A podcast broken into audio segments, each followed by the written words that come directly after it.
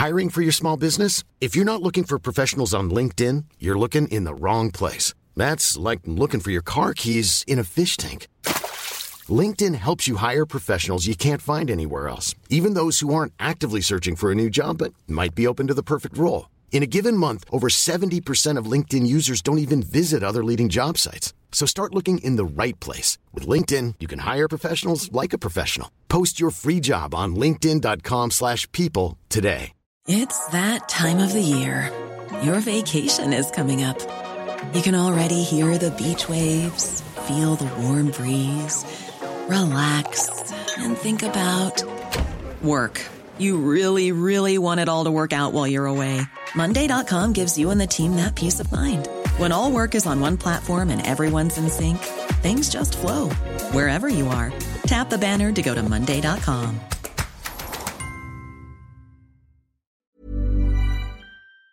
10 10 28 pour joindre notre équipe ou visiter notre page Facebook. Automobile des Jardins du 20 315 Henri Bourassa à Charlebourg ou visitez le www.autodesjardins.com. 96.9 CJMD Lévis. L'alternative radiophonique.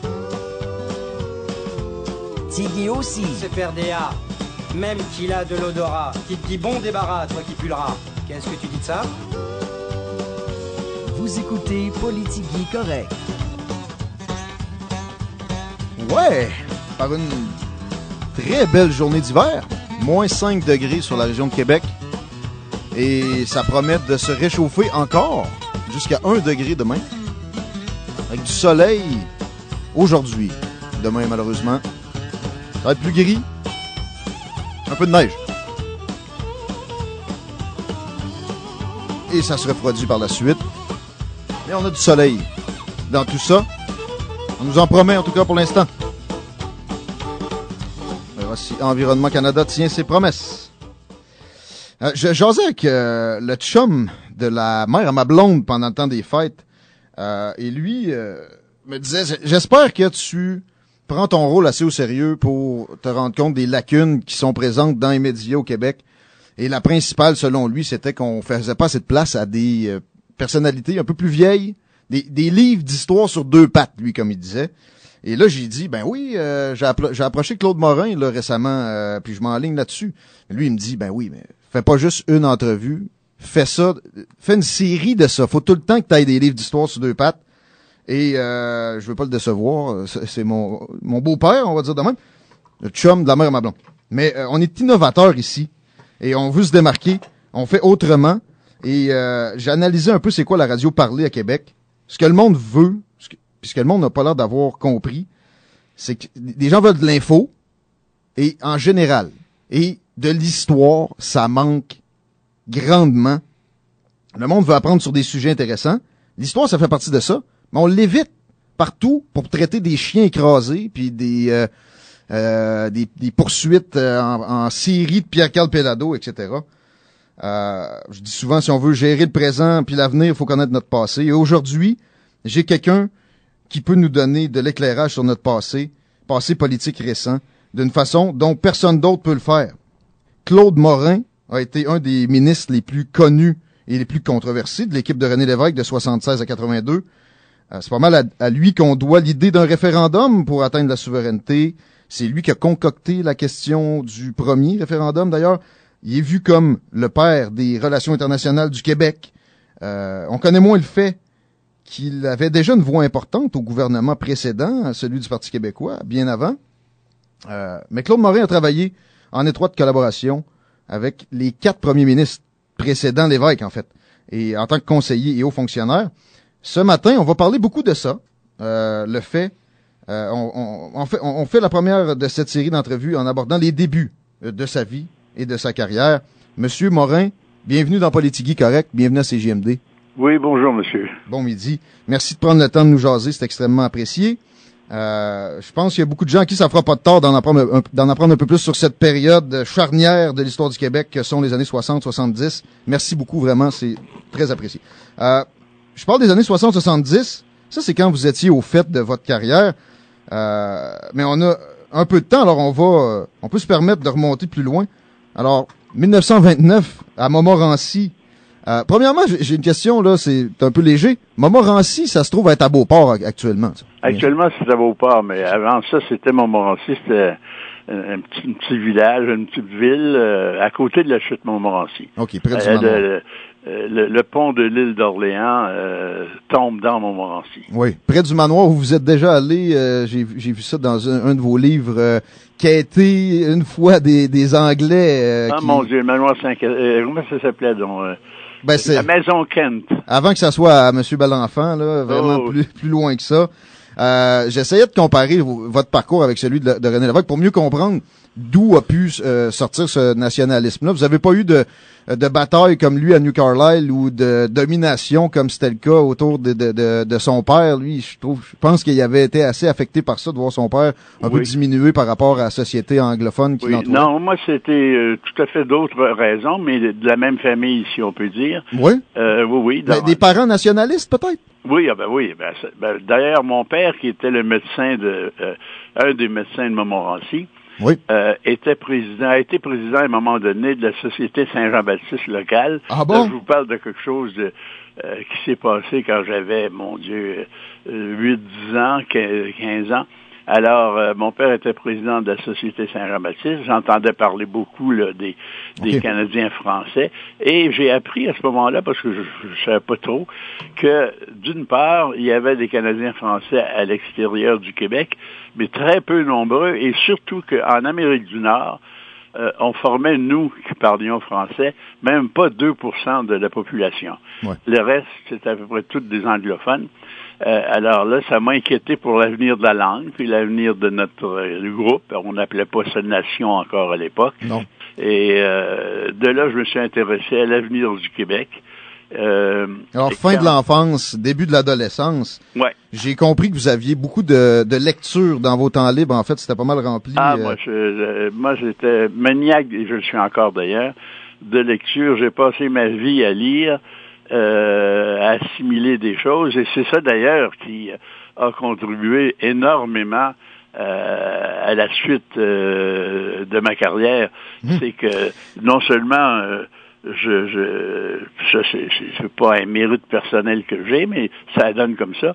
Non seulement euh, je savais ce que j'apprenais à l'école, puis ce que j'ai appris par la suite à l'université, mais en plus, euh, j'ai retenu pas mal de choses de mes lectures.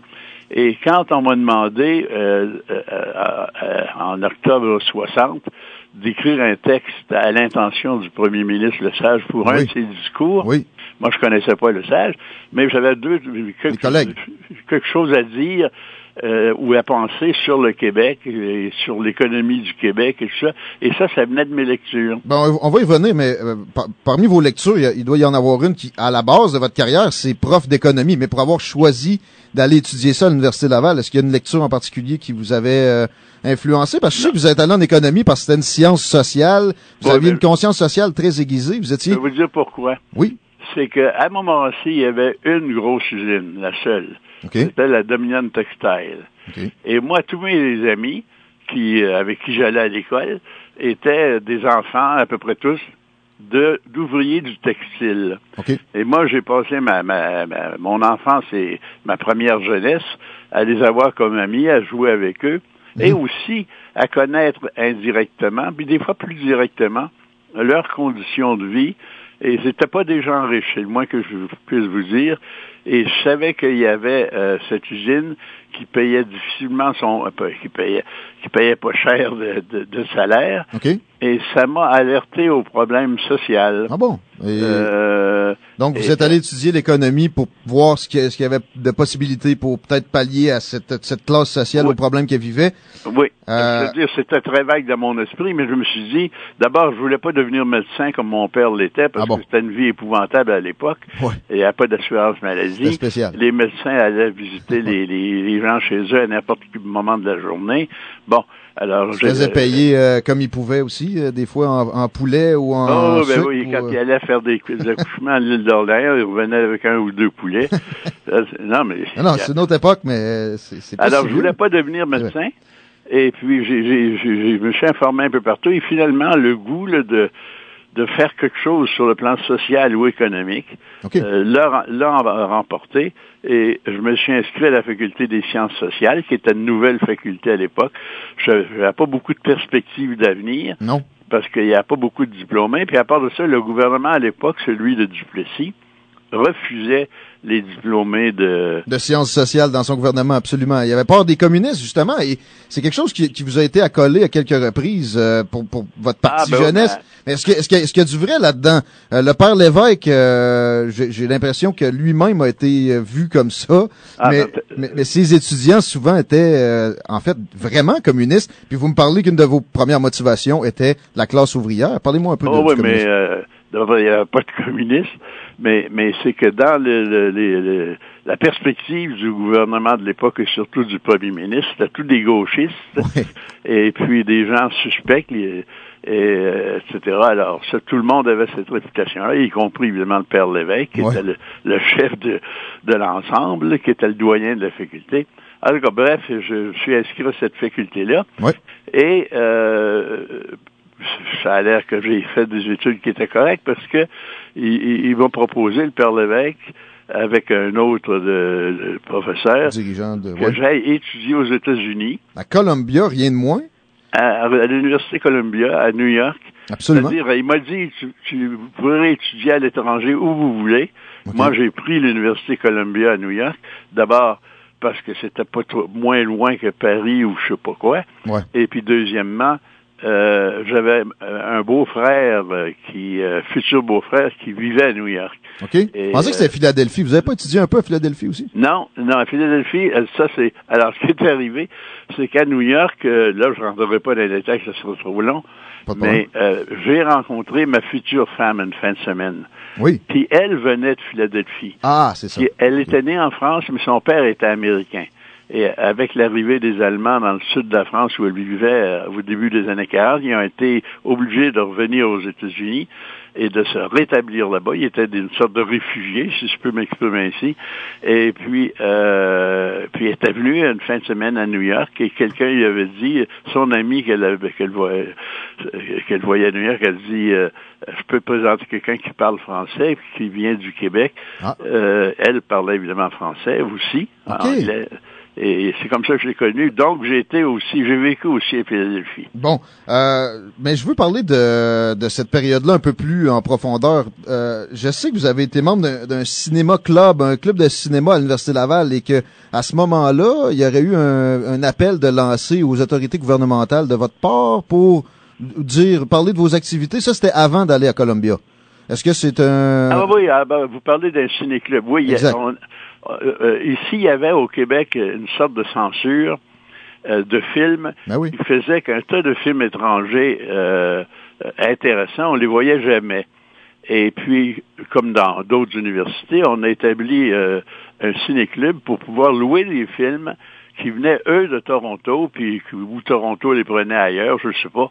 Et puis c'est comme ça qu'on a vu euh, dans cette faculté-là, euh, le soir, dans la grande salle là, qui était à Laval, Mhm. euh, on se projetait des films euh, qui n'étaient pas projetés dans les cinémas, qui étaient des films tout à fait corrects, euh, Ouais. mais qui étaient suspects parce que c'était des films... Ça prenait pas grand-chose à l'époque. Le Ah, non, clergé même non, observait tout ce qui se passait. On, on a de la misère à s'imaginer ça aujourd'hui, mais c'était euh, il y avait tout un contrôle de, de, de la pensée en quelque sorte. Ah oui. Et puis des choses qu'on n'avait pas le droit de lire. C'était à l'époque où il y avait encore l'index, euh, des livres à l'index qu'on pouvait pas acheter dans les librairies, des films qu'on pouvait pas voir. Alors donc on, on a commencé ce, ce, ce ciné-club-là. Et puis, euh, je sais pas trop qui en a entendu parler. Ça a inquiété le père Lévesque. Il a dit, à- à- à- allez vous expliquer parce que euh, j'ai déjà assez de problèmes avec le gouvernement. Alors, c'est comme ça que ça s'est connu. C'était en pleine époque, où- euh, époque où le sénateur McCarthy aux États-Unis naît sa Oui, campagne oui, aussi de terreur, mais ce que certains ont soulevé, on va être obligé de revenir une fois de temps en temps à ces préoccupations-là.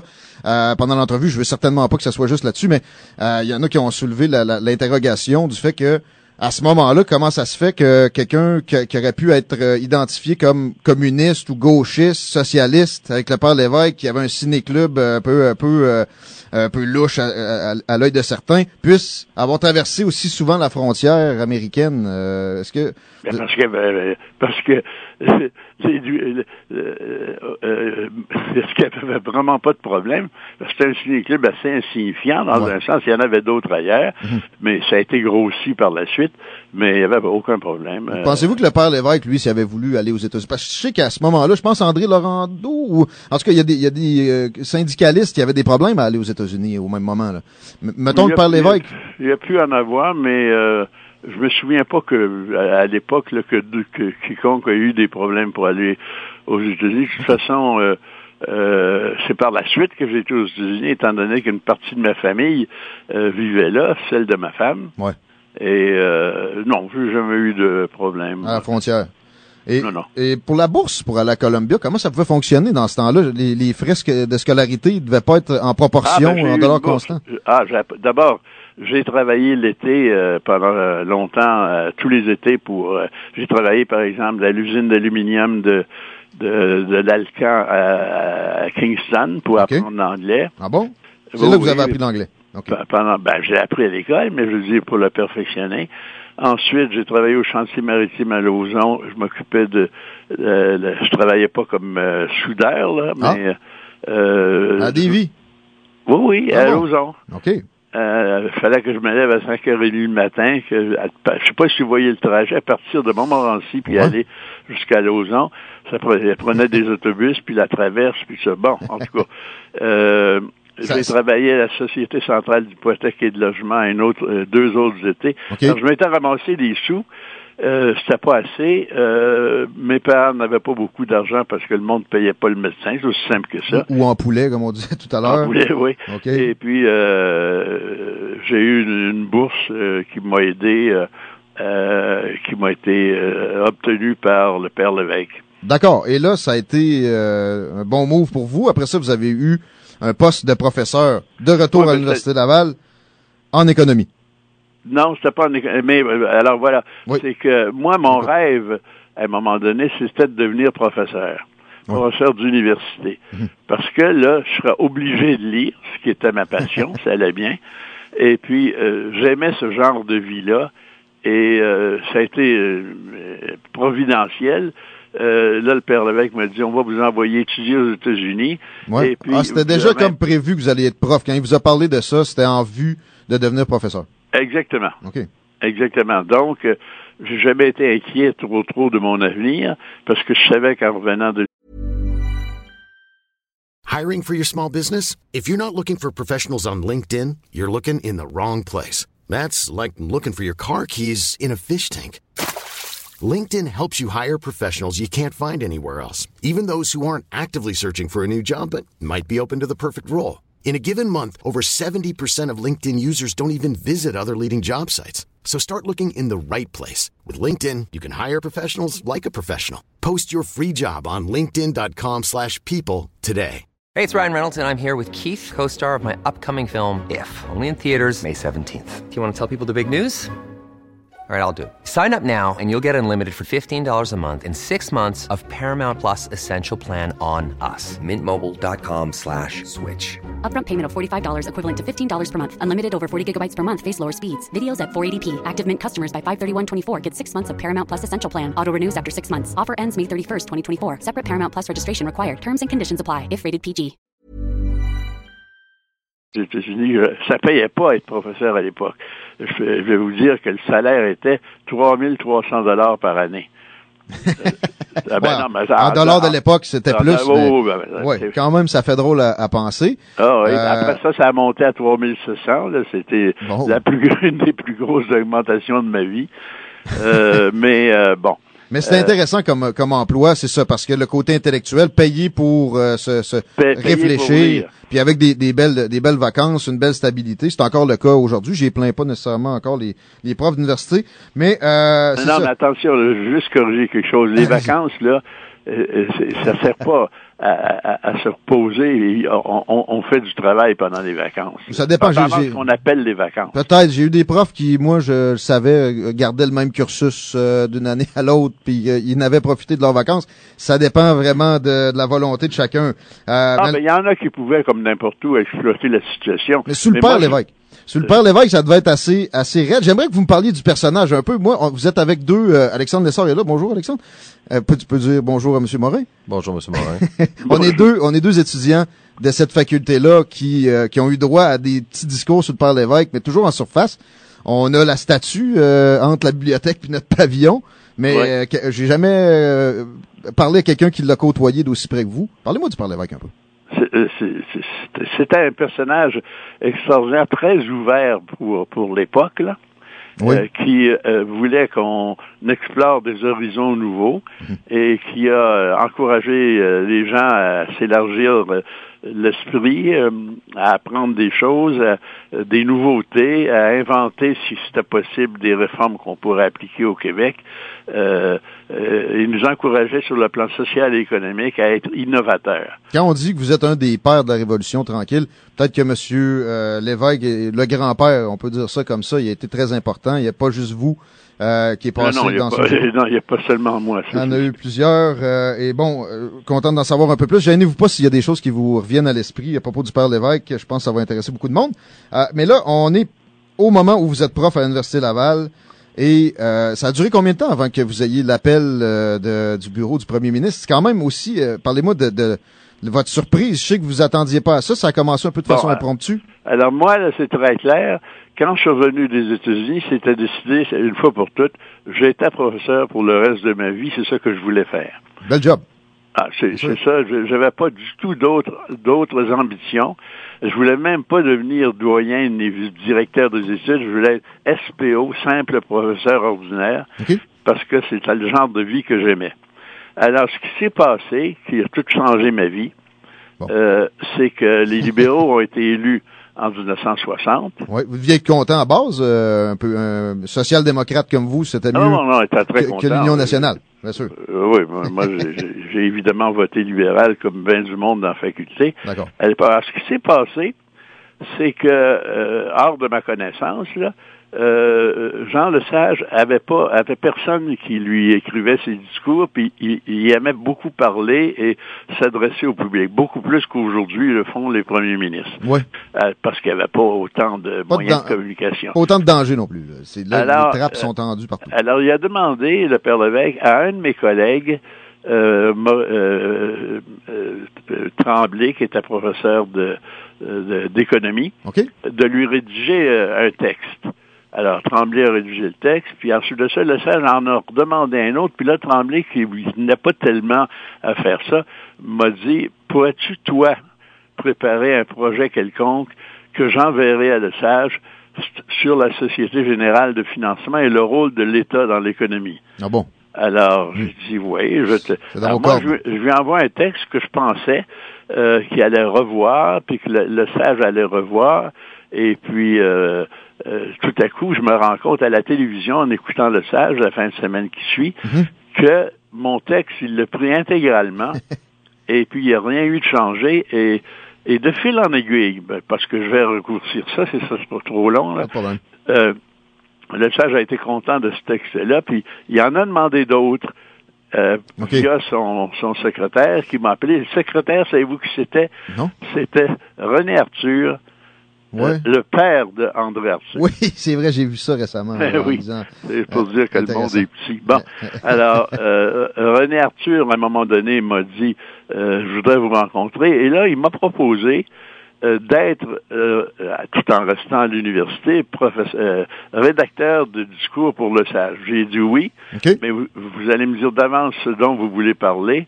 Puis deuxièmement, il faudrait que ce soit dans le domaine économique ou social. Ça vous faisait plaisir. Est-ce que la rémunération était intéressante en plus ou euh? Non, pas tellement. ça me donnait 50 dollars, 100 dollars par discours. Oh. Euh, ben, Mais à l'époque, c'est pas payé, mais quand même, Oui, mettons qu'on dit euh, 500 moi, je piastres. ferais 50 Oui, oui, piastres, 100 allez, piastres par oui. discours Oui, mais là, nous, euh, c'est ça. En début de carrière comme ça, ça peut être assez normal. Oui, oui, oui, oui, euh, c'était, euh, c'était très apprécié, mais c'était un travail, je sais pas si vous vous rendez compte, il fallait que je m'installe devant ma machine à écrire, et là, finalement, je n'ai pas eu d'instruction, jamais, sur ce que je devais dire dans les discours, Incroyable. et, et, et euh, Incroyable à base que le premier ministre du Québec soit tourné vers vous. Je- je- vous aviez peut-être des, Ben non, des il- capacités intellectuelles hors de la norme, mais quand Ah, ben, même, je- il y en avait d'autres. Je ne le connaissais même pas. Je l'ai rencontré seulement au mois de mars suivant. Après qu'il ait lu quelques-uns de vos discours Après qu'il y intégralement. en a eu trois ou quatre, là, il y a eu, il est arrivé euh, une offre qui est encore plus compliquée que toutes les autres. Il m'a demandé à me rencontrer chez lui à 3 heures un dimanche après-midi. Moi, j'étais gêné. Je ne vais jamais rencontrer de premier ministre de ma vie. Je m'en vais, m'en vais sur la rue Bougainville.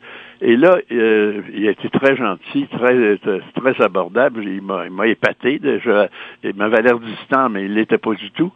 Et, euh, il m'a demandé de préparer le, le discours du budget. Moi qui connaissais rien dans le fonctionnement de l'État ou à peu près pas, euh, mais c'était pas à moi de faire les chiffres, mais c'était à moi d'entourer tout ça de considérations et d'explications. Et, et ça, ça j'ai presque refusé. Mais finalement, j'ai fait un texte de 80 pages, euh, dont il a gardé la plus grande partie, et euh, qu'il a, qui, qui- et ça a été, le- et après ça, j'ai été rédacteur de, je dirais, 90% des discours de Lesage jusqu'à temps qu'il quitte le pouvoir. J'en ai écrit à peu près 200. Comme Et là, vous, a- oui, vous faisiez ça au même moment où vous étiez. euh, ah ben moi, j'étais toujours professeur à Laval. vous, étiez sous-ministre assez. euh, Vous êtes devenu sous-ministre après quelques années. euh, ça. Alors, ce qui est arrivé, c'est qu'à un moment donné, en 61, le SAGE m'a proposé d'être sous-ministre d'un nouveau ministère qui s'appelle ministère des Affaires fédérales provinciales. Exact. Je connaissais rien dans le domaine. J'ai refusé. Euh, le, le- le SAGE a finalement nommé quelqu'un d'autre euh, un an ou deux après. Ouais. Cette personne-là est décédée le- la veille même de son entrée en fonction.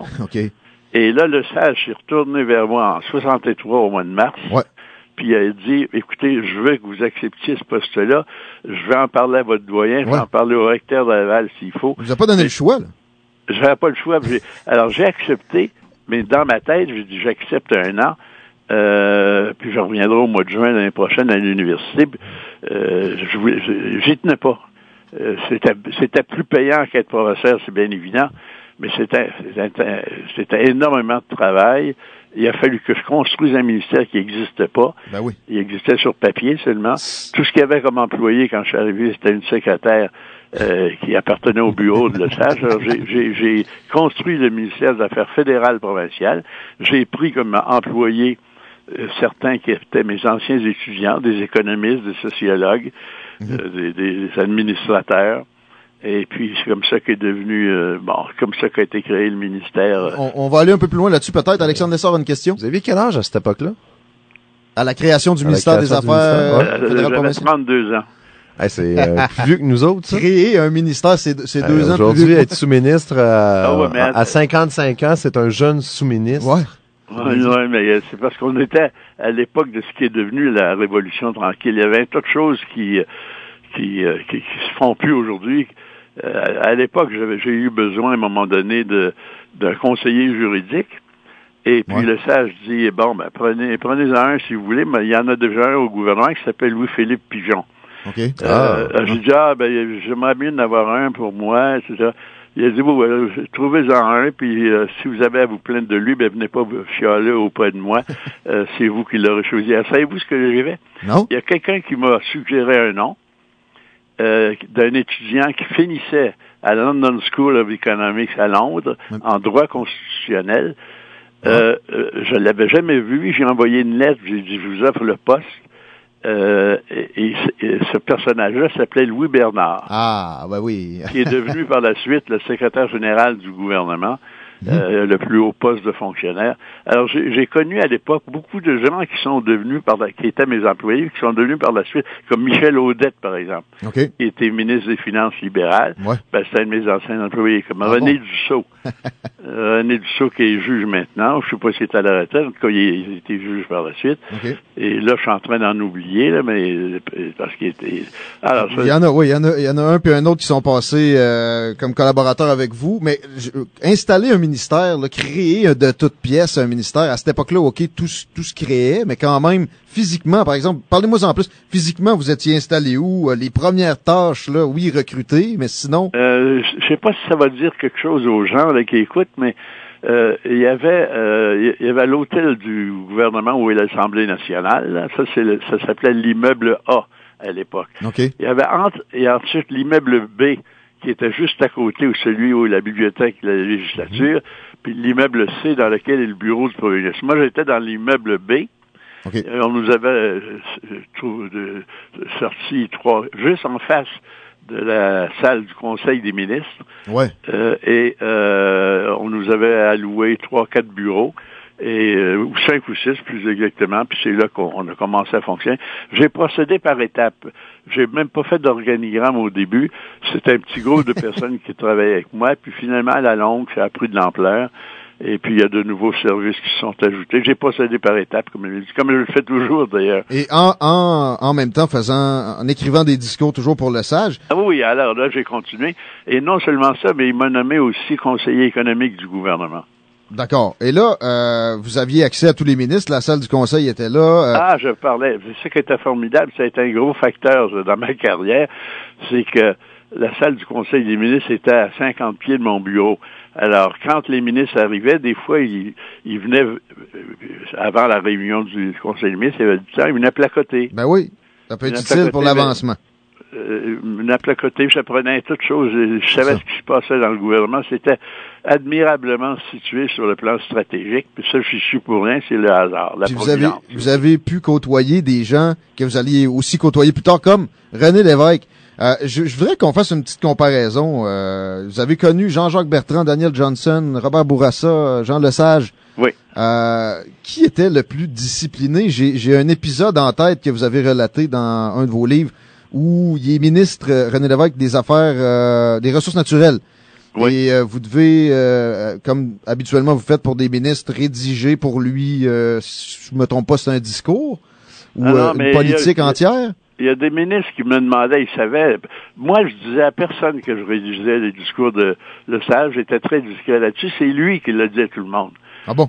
Bon, alors il a dit, ben, vous parlerez, si vous avez telle idée, dites-le à Claude, il pourra s'en servir pour un de mes discours. Il disait ça à ses, à ses, à ses ministres.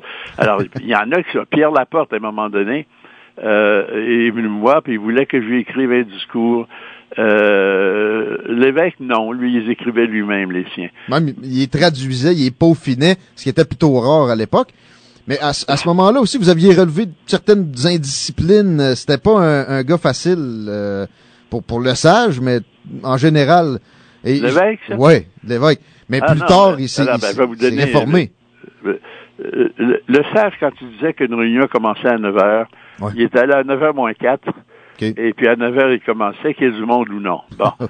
Alors, euh, euh, tandis que l'évêque était jamais, à l'époque, était, était jamais à l'heure. Il arrivait euh, trois quarts d'heure après le début de la réunion. Euh, il partait avant. Il, il était pas très discipliné. Quand Non. il est devenu premier ministre, l'évêque est au contraire est devenu très très à cheval sur l'horaire et puis euh, le contraire de ce qu'il était quand il était ministre en quelque sorte. Mais il continuait à, à avoir la main mise sur pas mal tout ce qu'il faisait. Ses discours, en avez-vous écrit pour René Lévesque? Des discours? Ses Non. discours, il faisait lui-même. Pas Non. mal. Pour l'évêque, non. C'est lui-même qui les écrivait. Exact. Et pour euh, Daniel Johnson, pour Jean-Jacques Bertrand? Daniel Johnson me l'a demandé quand il est arrivé au pouvoir parce que je connaissais Daniel Johnson en- euh, en- euh, personnellement. OK. Euh, je l'avais rencontré ben, dans le Parlement. À l'époque, tout le monde se connaissait. C'est Ben pas comme aujourd'hui. Aujourd'hui, c'est une immense machine. Euh, là, à cette époque-là, il y avait beaucoup moins de monde. Puis bon, euh, alors, mais j'avais dit, euh, c'était un travail tellement absorbant et, difficile que j'ai dit. Puis le, Johnson avait un rédacteur de discours qui était excellent, qui était un de mes bons amis. J'avais quelqu'un non. cependant, c'est moi qui ai rédigé tous les avec mon monde, bien sûr, mhm. euh, tous les mémoires euh, du Québec aux conférences fédérales provinciales de 1962 à, à 71. Parce que ça avait commencé là, et c'est dans ces premières euh, conférences fédérales provinciales où vous avez entendu parler de l'idée de référendum. On peut, je pense qu'on peut le dire comme ça, c'est des c'est des fonctionnaires fédéraux qui, qui vous ont euh, soumis l'idée en premier là, pour que ça germe dans votre esprit. En fait, en réalité, c'est Jean-Jacques Bertrand qui y a pensé en premier pour euh, des questions constitutionnelles euh, en 67 ou 68. lui, il aurait voulu un référendum pour que les Québécois déterminent quelle sorte de constitution canadienne ils voulaient, parce qu'à l'époque, il était beaucoup question de changement constitutionnel. Et l'idée m'était restée. Et puis, j'en avais parlé, on parlait de ça, évidemment, c'est pas un secret d'État, il l'avait dit publiquement qu'il voudrait des référendums éventuellement là-dessus. Moi, j'en avais parlé à des hauts fonctionnaires fédéraux, je m'étais rendu compte qu'il y avait une peur terrible d'un référendum québécois. Ouais. Euh, et, là, ça m'a donné l'idée que ça devait être une bonne idée. Ben, il y en a qui pensent que ça s'est peut-être pas fait comme ça. On va essayer de, dans les prochaines semaines de, de mettre ça en perspective, de leur présenter la, la, réalité du mieux qu'on peut. Il est déjà 13h25, Monsieur Morin. On va devoir se laisser. On reprendra où on en était, tout simplement, la semaine prochaine. Un, gros merci pour aujourd'hui. Et, euh, plaisir. Alors, euh, j'attends votre appel. Sans faute, la semaine prochaine. Bonne semaine. OK, au revoir, monsieur. Merci beaucoup, monsieur Claude Morin.